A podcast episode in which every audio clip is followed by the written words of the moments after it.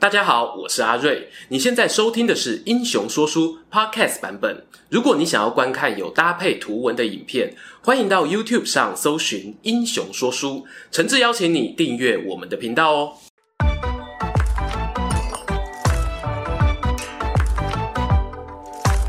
Hello，英雄说书的观众朋友，你们好，我是说书人阿瑞，替大家带来精彩的英雄故事。还记得我的好兄弟柳玉曾经拍过一支片哦，他请出三国第一名侦探，外表看似常人，智慧却等同小孩的阿斗合作，分析了魏延之死这个案件的来龙去脉。我同样身为说书人啊，在破案这条路上，怎么能够让柳玉专美于前呢？没错，今天我也要来为大家说说另外一桩悬案，我们一起挖掘。江东小霸王孙策之死的幕后主使者到底是谁？首先呢，让我给荧幕前的各位键盘侦探们做个案情摘要报告。报告书啊有两种版本，我们先看比较稀花的《三国演义》版。小说里面呢，写到孙策称霸江东之后，让人在许都的曹操啊非常紧张，甚至呢把堂弟曹仁的女儿嫁给孙策的弟弟，结成亲家以防万一。孙曹啊就维持表面上的和平，私底下呢却暗潮汹涌。这些大国家哦自己都不直接出手啦，透过外围势力呢来阴的。当时在江东吴郡这个地方的太守名字叫许贡，他就主动写信联络曹操，说想要担任他的侧翼组织，还提议说啊可以帮忙陷害孙策。孙策得知消息后啊，勃然大怒啊，命令士兵呢把这个许贡给绞杀了。万万想不到的是，人家常讲啊，打狗看主人，但是如果你要打主人呢，千万也要看狗，看什么嘞？看他有没有养一头恶犬，而许贡呢，他就养了不止一只。许贡的门下呢，有三位食客，他们得知衣食父母被害的消息，就决定要杀身报恩，舍命替许贡复仇。以前我们讲过啊，孙策呢，他身为一方之霸，却很喜欢单独出门打猎，而三位食客呢，知道他这个要命的坏习惯。就挑选了良辰吉时，埋伏在他常狩猎的森林中，先放冷箭射中孙策脸颊，再一拥而上呢，把他砍成重伤。幸好孙策后方的友军及时赶到，将刺客啊当场格杀，也救出了孙策。奄奄一息的小霸王啊，回到根据地，文武百官大惊失色，连忙派人组成医疗团队抢救。主治大夫表示啊，刺客用的武器啊有未毒，病人呢必须安静休养一百天才有活命机会。这一段期间呐、啊，切忌发怒，否则毒气攻心，神仙难救啊。然而呢，也许是冥冥中自有定数。孙策一来个性急躁，二来呢，当时他遇到了两个难关，使得他终究难逃此劫。第一个难关呢，是那个时候曹操和袁绍在北边呢打得火热，孙策觉得啊这是千载难逢的良机，等不及身体痊愈，就想要亲自领兵偷袭许都。第二个难关呢，则是孙策啊在养病期间，他的领地内呢出现一位奇装异服的道士，名字叫做于吉，专门啊用符水给人治病，因此呢百姓都称呼他为。活神仙，孙策翻开报纸，看到了于吉的新闻啊，一瞬间就把医生嘱咐他不要生气、不要生气的叮咛抛到脑后，大骂呀：这世界上哪有什么活神仙啊？真的这么神，怎么不会来帮我把伤治好啊？来人呐、啊，去把这个邪魔歪道给我抓起来！于是呢，孙策啊，他不乖乖养病，一边想着带兵北上打曹操。一边处理国内的邪教组织，病情不但没有好转，反而越来越严重。后来啊，他更一怒之下杀了于吉泄愤，结果每天晚上都做噩梦啊，梦到于吉呢来到梦里对他嗨嗨，不知道啊是在嗨三小朋友。终于，孙策受不了这种精神折磨，因为病重不治而过世了。狼 K 啊，听完了孙策在《三国演义》里的死亡过程，我们再来看看《三国志》里的版本。你会发现哦，其实罗贯中还蛮忠于原著的。刚刚讲到的小说情节，其实大概都能找到史料上的根据。老罗呢，他只是在人物对话上面做一点加油添醋，但我觉得八九不离十。我大概列几个相关史料里啊有提到的事实。譬如呢，许贡写信给朝廷，提议要把孙策骗到许都软禁，最后计谋曝光，遭到杀害。还有像孙策杀了许贡，然后被他门下刺客复仇，这个也是在《三国志》本文还有注解的《江表传》中都有提到的事情。至于呢，关于道士虞吉的乡野传奇，史书上确实有提到孙策下令杀他。我个人揣测原因，大概是因为哦，看到士兵百姓都很喜欢虞吉，孙策担心这个人啊暗地收买人心，会危害到他的统治，所以才下了这个决定。而孙策临终的场景，还有他被虞姬在梦里骚扰的情节，主要是记载在《搜神记》这一本志怪小说里。史书的《吴历》当中呢，其实有提供另外一种版本。他写啊，孙策临终前照镜子，看到自己脸颊上留有弓箭的创伤，就对旁边的亲信感叹啊：“哎，哥啊，是靠脸吃饭的啊。”这样以后怎么出去爬梅亚呢？啊，不对，是以后怎么建功立业呢？我是不知道为何建功立业跟长相美丑有这么大的关系啦。不过呢，孙策那时候啊，越想越气，啪的一声，原本愈合的伤口再次爆开，当晚啊就过世了。听完演义与史书两种版本的故事后，我们会发现哦，在共通的描述中有三个疑点。首先呢，刺客掌握的资讯很充足，他们怎么有办法知道孙策狩猎的时间甚至路线？第二点是，孙策打猎途中为何会落单这么远？虽然人们常说小霸王喜欢身先士卒，但这个冲锋陷阵其实大多数也是会保持在视线范围中，又或者呢，会有一两名亲兵随行，以防万一。然而，孙策面对三位刺客的时候啊，他身边一个人都没有，这真的是非常凑巧。最后一个疑点是，孙策呢，他遭刺受伤后，随行的护卫队刚好就赶上了，直接把刺客全数格杀，竟然没有留一个活口来好好的拷问一下，谁才是幕后主使者。好，接着呢，我们就要来推敲一下谁是凶手。我会先讲呢，普遍级的嫌疑人，这也是过去一般大众怀疑的对象。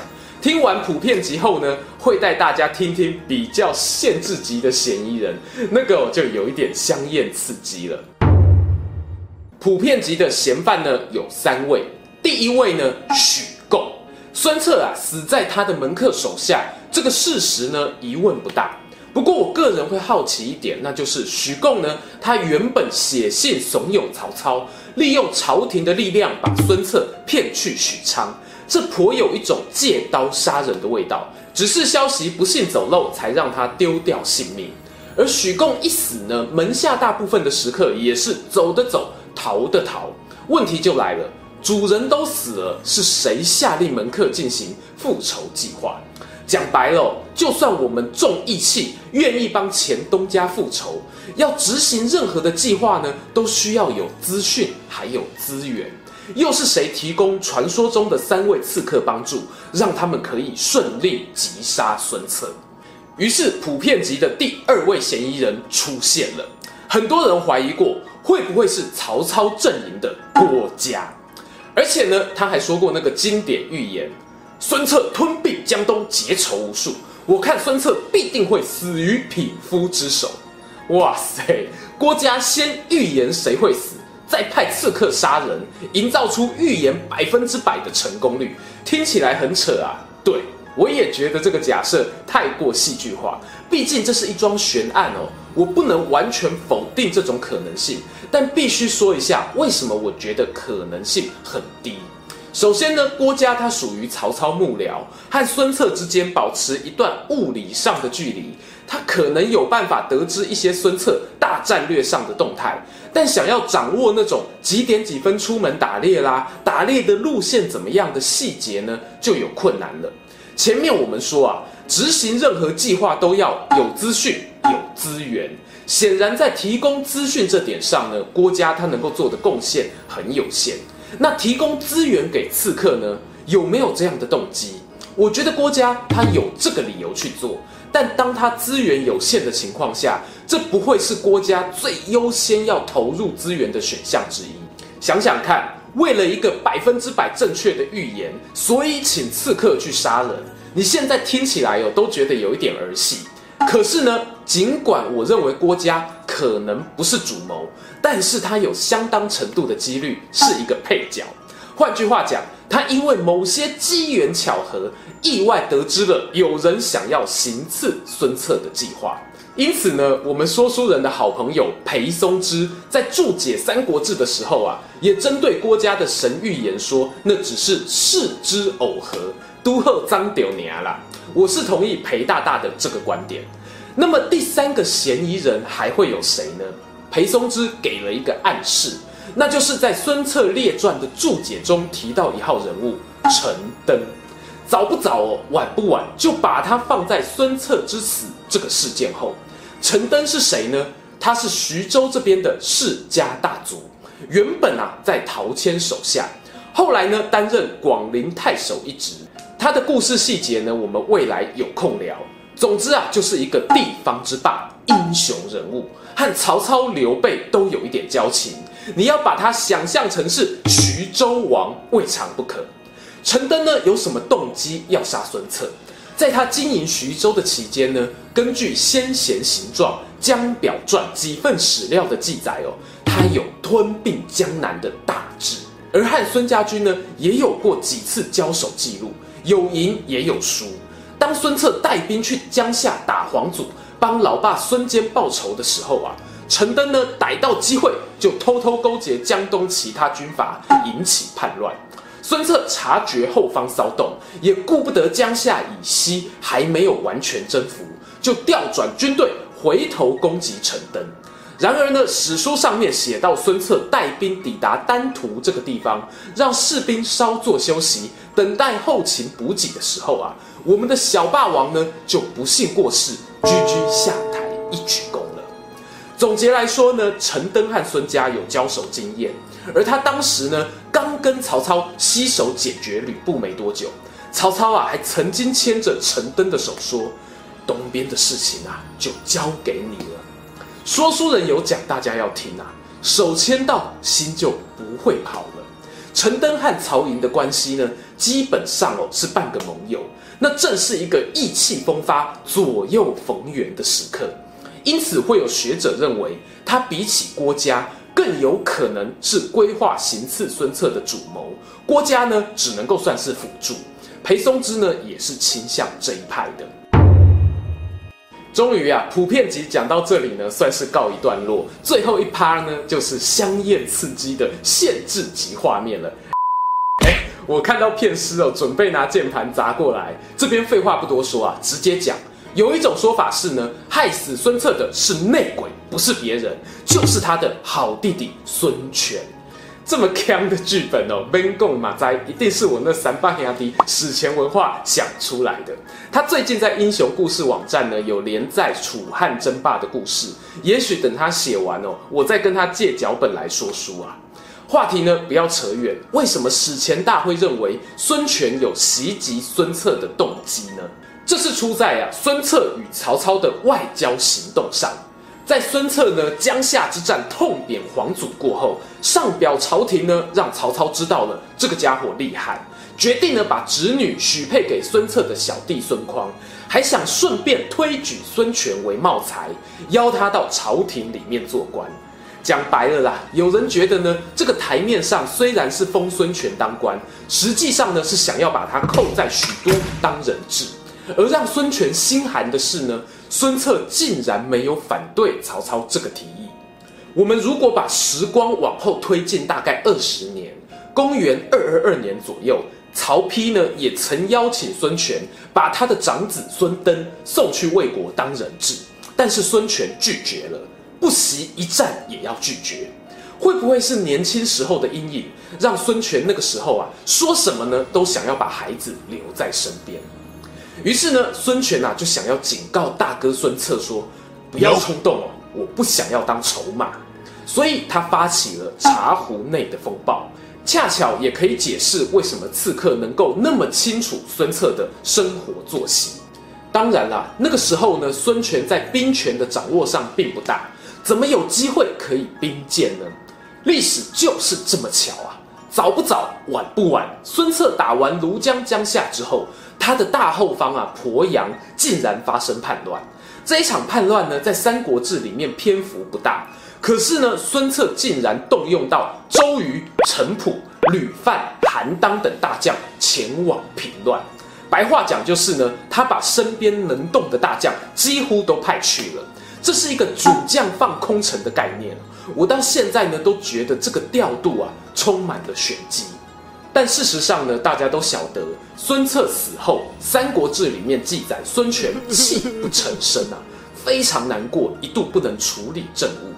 如果是孙权参与幕后主导，他为什么要难过呢？这边呢、啊、要说他的眼泪未必不是真心。当孙权呢，他听到孙策对张昭说的遗言，哥哥啊挑了自己当继承人，而非选择比较会打仗的孙毅，那一刻啊，悔恨的泪水终于从他的眼眶滑落。好啦，幻想线的部分哦，讲到这里。